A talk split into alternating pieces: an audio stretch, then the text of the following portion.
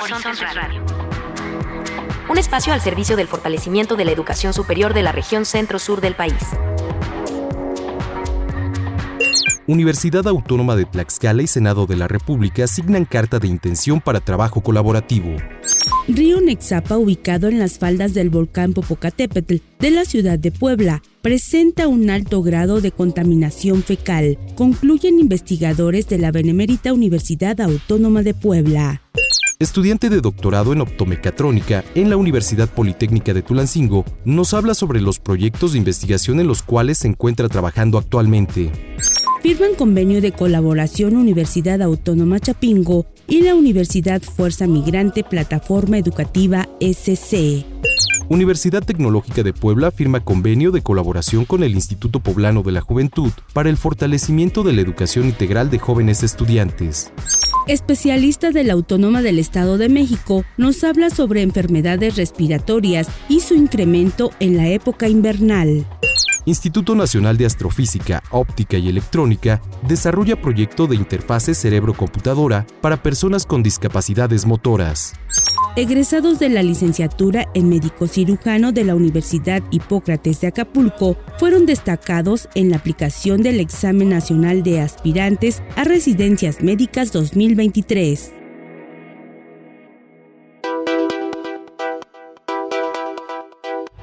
Asociación Nacional de Universidades e Instituciones de Educación Superior.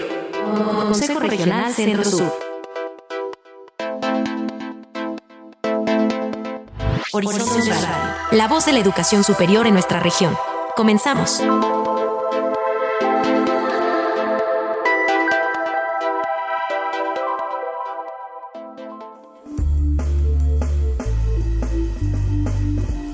Lo saluda con muchísimo gusto Víctor Guarneros a nombre de todo el equipo que hace posible este espacio, un espacio de la Asociación Nacional de Universidades e Instituciones de Educación Superior ANUYES, región Centro-Sur. Los invitamos a quedarse con nosotros y a estar al tanto de lo que acontece en nuestra región. Saludo con gusto a mi compañera Araceli Pérez. Víctor, como siempre, es un gusto encontrarnos en este espacio dedicado a la difusión del trabajo docente, de investigación y extensión de la cultura que realizan las instituciones pertenecientes a esta región centro-sur de la Núñez y que llega a ustedes a través de las diferentes frecuencias radiofónicas de las IES que forman parte de este organismo. Sin más preámbulo, vamos a la información.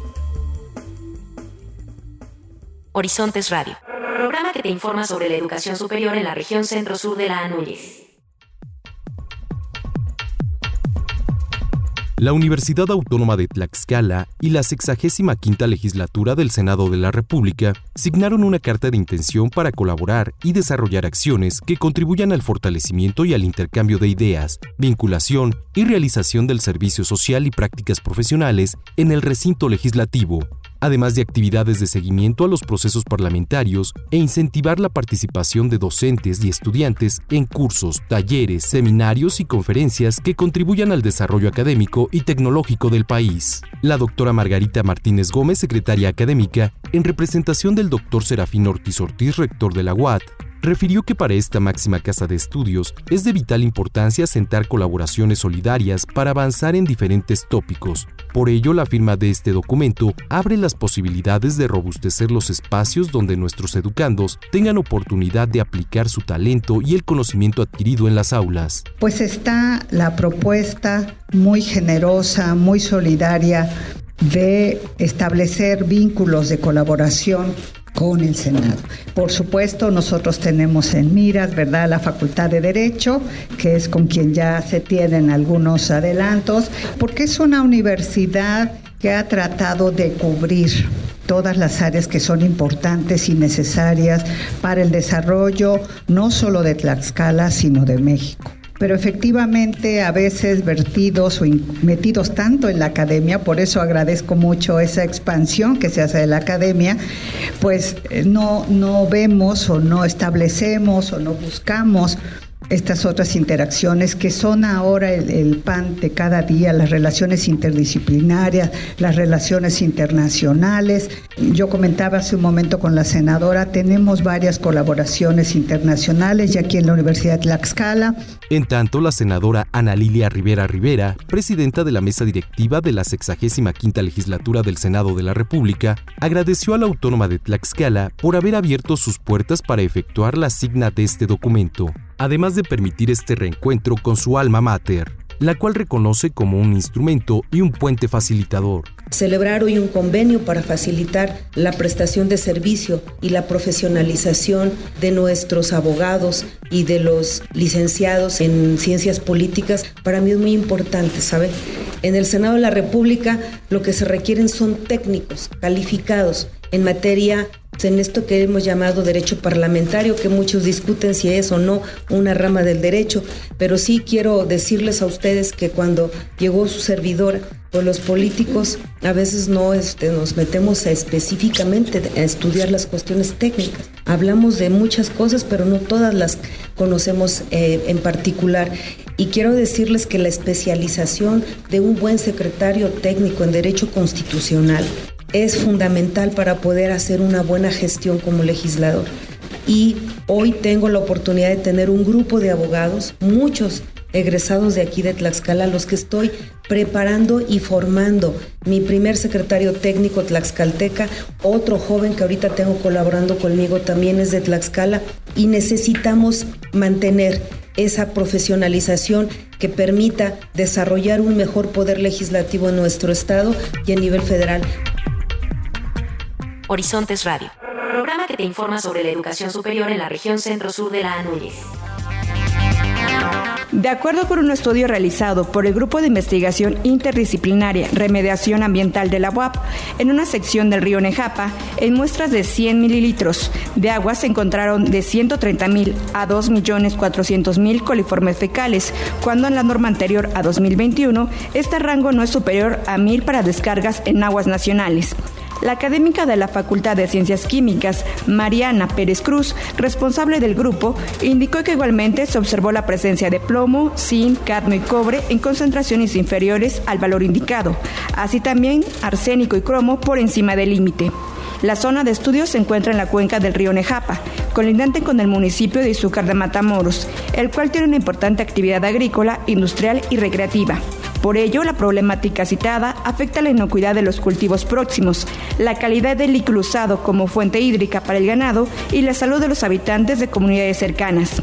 Para proponer alternativas de saneamiento, los investigadores llevarán a cabo procesos de remoción de contaminantes mediante procesos de absorción y celdas de combustión microbiana acopladas a un humedal artificial. Elizabeth Juárez un espacio al servicio del fortalecimiento de la educación superior de la región centro-sur del país. Horizontes Radio.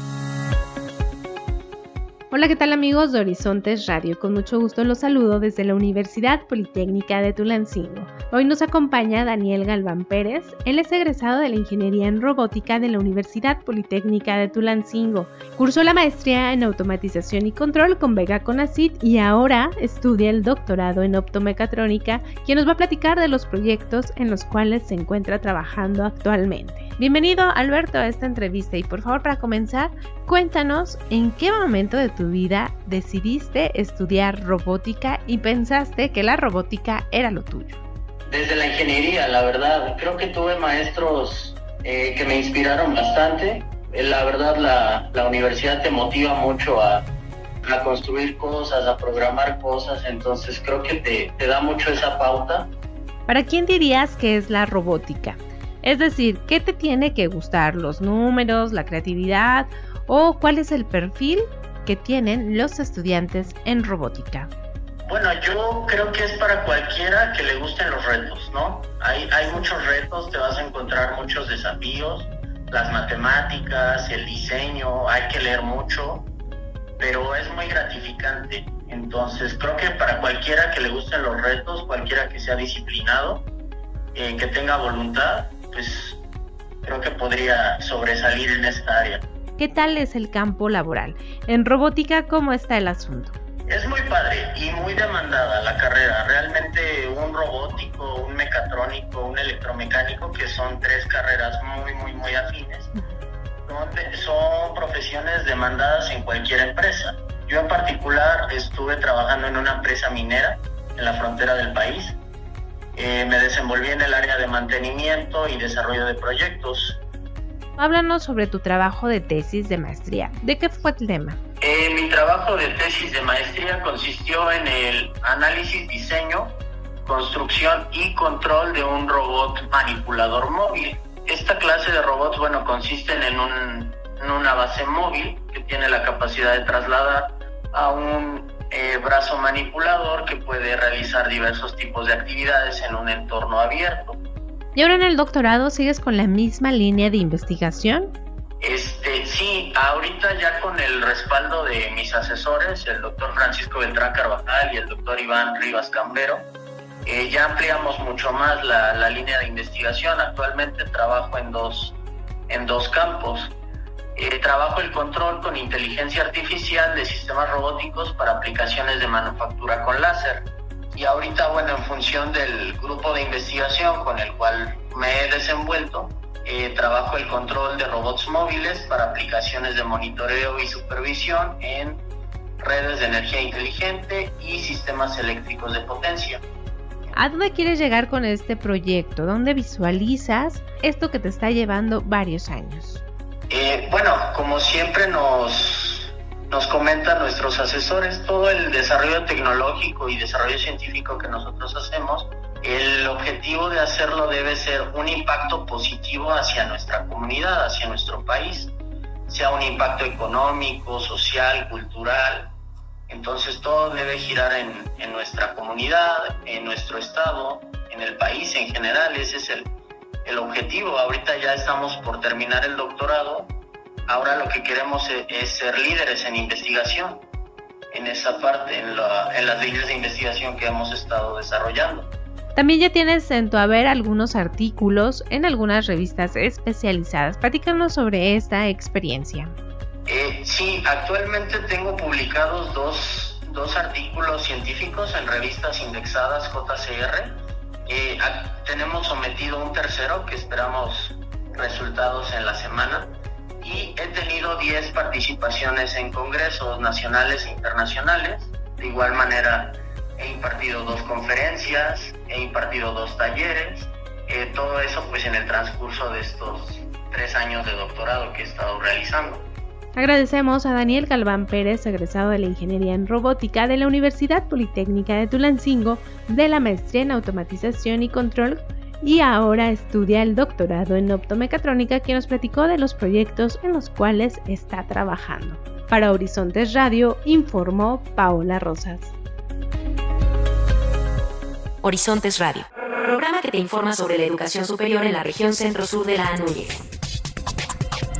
En un esfuerzo conjunto por fortalecer la investigación científica básica y tecnológica, vinculada a la docencia y la educación agraria, la Universidad Autónoma Chapingo y la Universidad Fuerza Migrante, Plataforma Educativa SC, formalizaron un convenio de colaboración binacional, este acuerdo tiene como objetivo principal aprovechar económicamente y socialmente los recursos agropecuarios y forestales, en beneficio de la comunidad mexicana binacional y la población latinoamericana en los Estados Unidos. El acto protocolar fue encabezado por el doctor Ángel Garduño García, rector de la Universidad Autónoma Chapingo, y Abelino Mesa Rodríguez, secretario general y apoderado legal de la Universidad Fuerza Migrante, Plataforma Educativa SC. La ceremonia celebrada el 22 de enero en la sala de directores de la UAS contó con la presencia de la maestra Tania Jessica Pérez Buendía, directora general de Difusión Cultural y Servicio de la UACH, así como representantes de la sociedad civil Fuerza Migrante de comités de diversos estados. El doctor Ángel Garduño destacó que la Universidad Autónoma Chapingo,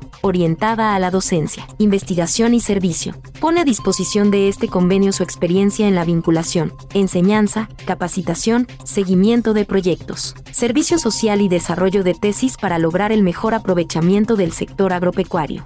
Abelino Mesa Rodríguez resaltó que la Universidad Fuerza Migrante, plataforma educativa, cuenta con más de 40 acuerdos con instituciones académicas en México y Estados Unidos. Uno de los objetivos principales es impulsar las pymes de la agroindustria, explorando el mercado de nostalgia que representa una cifra considerable de 130 mil millones de dólares. Mesa Rodríguez enfatizó la importancia de impulsar el desarrollo de proyectos agropecuarios de transformación y valor agregado para la producción nacional y las exportaciones hacia los Estados Unidos. Este acuerdo proporcionará a mexicanos en Estados Unidos, hijos de migrantes en México, así como estudiantes, investigadores y docentes de la Universidad Autónoma Chapingo, un espacio de enlace y contactos en los Estados Unidos. Las coordinaciones estatales de Fuerza Migrante servirán como punto de enlace y contacto para los estudiantes y departamentos de la UACH, además de apoyar en viajes de estudio y presentación de proyectos sustentables para el desarrollo rural y agropecuario en México. Entre los puntos de trabajo destaca la coordinación de actividades de arte, cultura, deporte y turismo en el ámbito binacional, en coordinación con gobiernos estatales de México y alcaldías en Estados Unidos, además de la participación de Fuerza Migrante en la Feria Nacional de la Región Centro-Sur del país. Por otro lado, Fuerza Migrante será un difusor de la convocatoria de selección 2024 para aspirantes al ingreso de preparatoria agrícola y propedéutico de la Universidad Autónoma Chapingo, y se sumará en la promoción de becas entre la población universitaria de familias binacionales que busquen una oportunidad de educación en la UACH para Horizontes Radio con información de Liliana Altamirano Gutiérrez. Comunicación Social, Departamento de Relaciones Públicas de la Autónoma Chapingo. Horizontes Radio. Programa que te informa sobre la educación superior en la región centro-sur de la Anúñez. La Universidad Tecnológica de Puebla, UTP, llegó a un acuerdo de colaboración con el Instituto Poblano de la Juventud, IPJ, dirigido por Alfredo Paradas Almorán. Además de fomentar la formación integral, el objetivo de este convenio es desarrollar las relaciones interpersonales entre la juventud a fin de propiciar su participación, desarrollo e integración social de manera útil y productiva. El convenio permitirá la capacitación de más de 7.000 jóvenes en actividades académicas, sociales, profesionales, de carácter comunitario y culturales, no solo para las y los alumnos, también para docentes y facilitadores. Por otra parte, se da la apertura para realizar trabajos de investigación en conjunto. Cabe destacar que no es la primera vez que la Casa de Estudios trabaja con el instituto, sino que desde 2021 han colaborado en la impartición de talleres, prácticas, así como la realización de murales que han sido plasmados en las instalaciones de la UTP.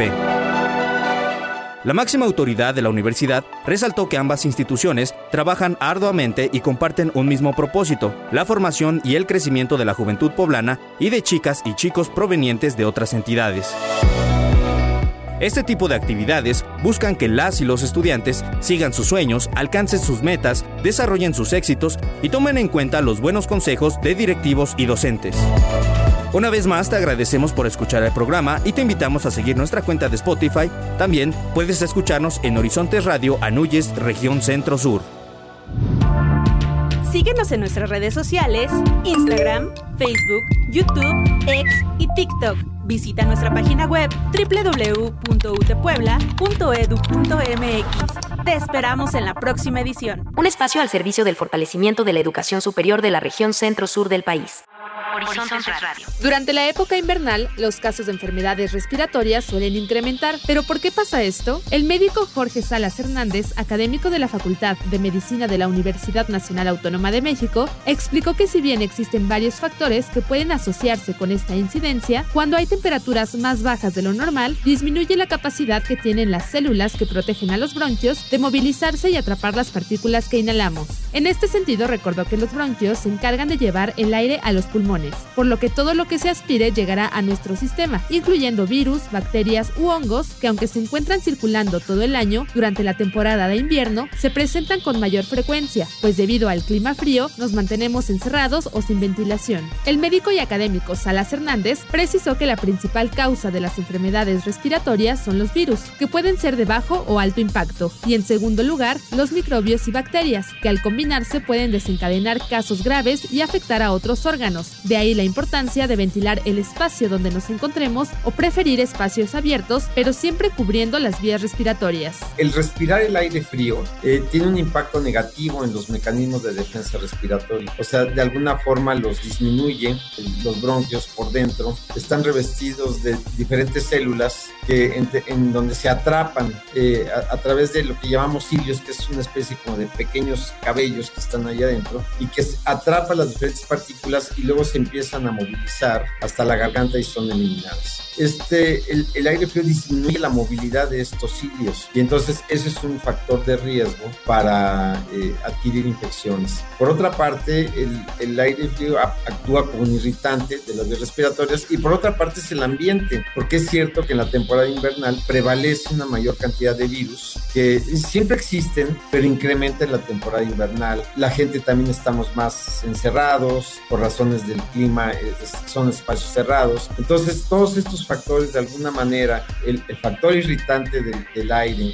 la disminución de los mecanismos de defensa, el encierro de la gente y la mayor prevalencia de virus, pues favorece que en esta temporada en todo el mundo y por supuesto en nuestro país aumente el, el número de enfermedades respiratorias de tipo infeccioso. El especialista de la UNAM indicó que la intensidad de la infección dependerá en gran medida de las condiciones de salud de cada persona previas al contagio y precisó que los extremos de edad, es decir, la infancia y la vejez, siempre presentarán una mayor vulnerabilidad, ya que el sistema inmune comienza a madurar durante los primeros años de vida, mientras que ya en una edad avanzada presenta un declive en su funcionamiento. Al respecto agregó que la presencia de enfermedades crónicas pueden potenciar una infección durante la temporada invernal, ya que los mecanismos de defensa están alterados, como es el caso de las personas fumadoras, que son propensos a cuadros de bronquitis crónica, asma o efisema pulmonar. Salas Hernández indicó que si no existe un factor de riesgo previo, se pueden presentar solo enfermedades agudas de tipo infeccioso como la gripe, laringitis o bronquitis, pero si no se mantiene la vigilancia y el reposo adecuados, pueden evolucionar a cuadros graves como la neumonía. Digamos, yo lo dividiría en dos las enfermedades agudas, que son básicamente de tipo infeccioso, y las enfermedades crónicas, que en la temporada invernal se descontrolan o se exacerban. En el caso de las eh, enfermedades infecciosas, eh, pues es muy variado, va desde las eh, infecciones más simples y comunes que todos hemos padecido, como puede ser una simple gripa, ¿no? a, cuadros de, laringitis, cuadros de bronquitis aguda, incluso hasta neumonías, que es la infección del aparato respiratorio más grave.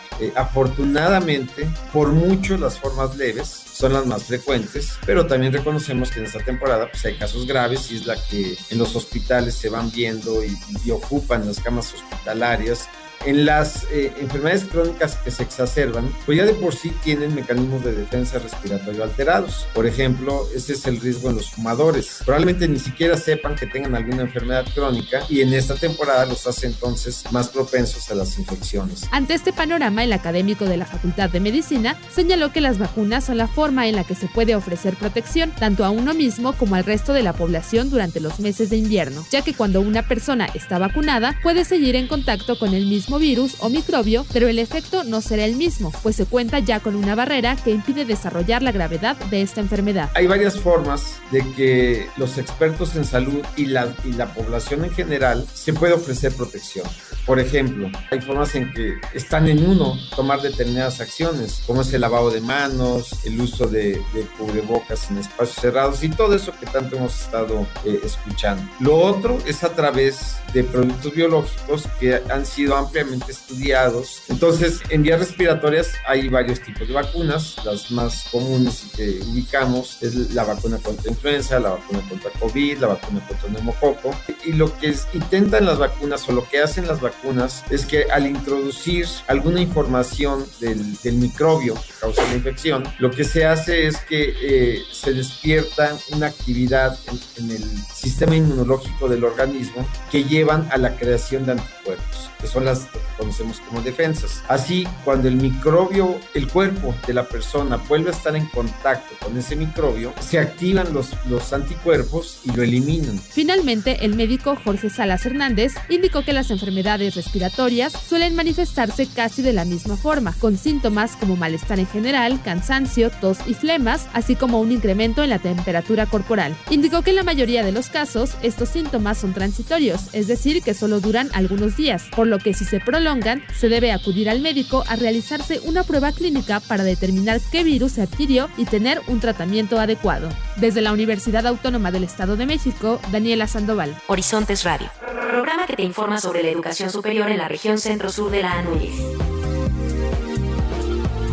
Investigadoras, investigadores y estudiantes del Instituto Nacional de Astrofísica, Óptica y Electrónica, INAOE, Centro Público coordinado por el Consejo Nacional de Humanidades, Ciencias y Tecnologías, desarrollan un proyecto de interfaces cerebro-computadora para aplicaciones que permitan a personas con discapacidad motriz y de habla controlar equipos para moverse y comunicarse con independencia. Este proyecto se enmarca en investigaciones y desarrollos de centros del Sistema Nacional de Centros Públicos del CONACYT que se alinean con la invitación que hizo el presidente Andrés Manuel López Obrador a la directora general del CONACYT, María Elena Álvarez Bulla Roses, a sumar capacidades para el desarrollo de prototipos, generando una auténtica ciencia aplicada al bienestar.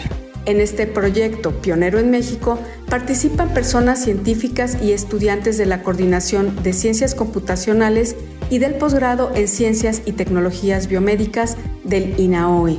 Los objetivos son analizar y estudiar señales electroencefalográficas y desarrollar una interfaz amigable que permite interpretar palabras imaginadas o acciones especificadas y convertirlas en comandos a ejecutar por una computadora. El investigador del INAOE y líder del proyecto, Carlos Alberto Reyes, explicó que una interfaz cerebro-computadora es una herramienta mental para proporcionar al cerebro un canal no muscular de comunicación y control para transmitir mensajes y comandos al mundo exterior sin usar, en este caso, ni sonidos ni movimientos, solo las señales que se emiten o generan en el cerebro al estar haciendo o pensando en algún tipo de actividad o acción que se quiere establecer hacia afuera. Agregó que el medio más práctico y económico para extraer la información que se genera en el cerebro es la electroencefalografía. Además, se está utilizando el neuroparadigma de palabras no pronunciadas, ya que el tipo de herramienta que se desarrolla está dirigida a personas que no tienen movilidad ni habla, pero cuyo cerebro está totalmente sano y alerta. La interfaz está dirigida a comandar equipos de apoyo y caseros, lo cual permitirá al usuario ganar independencia de acciones, llevar un tipo de vida lo más normal posible y manejar dispositivos como una silla de ruedas o una cama hospitalaria eléctrica. La interfaz es diseñada de forma personalizada de tal manera que solo el usuario pueda tener el control de su ambiente, informó para Horizontes Radio Guadalupe Rivera Loy del INAOI. Un espacio al servicio del fortalecimiento de la educación superior de la región centro-sur del país. Horizontes Radio.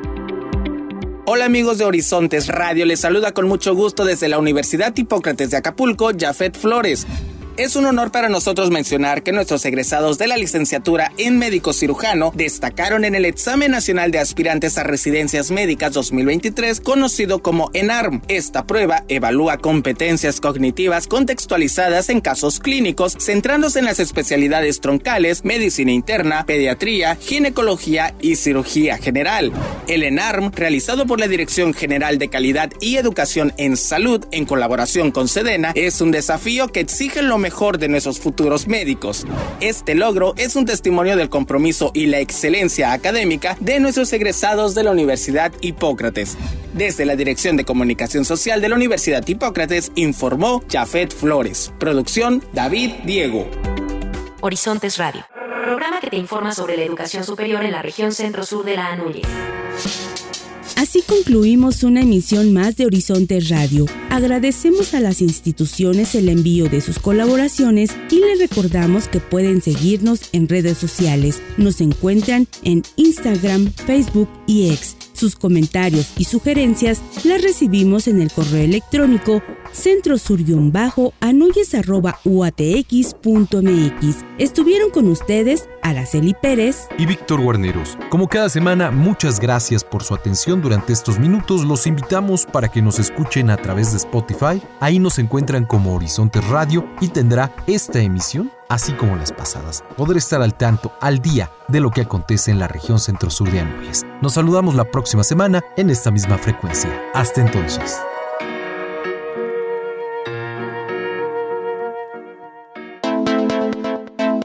Esta producción semanal del quehacer educativo, cultural y docente de la región centro-sur de Anúñez llegó a ti gracias a la colaboración de las instituciones asociadas. Sintonízanos la próxima semana por esta frecuencia y búscanos en Spotify como Horizontes Radio. Horizontes Radio, la voz de la educación superior en nuestra región.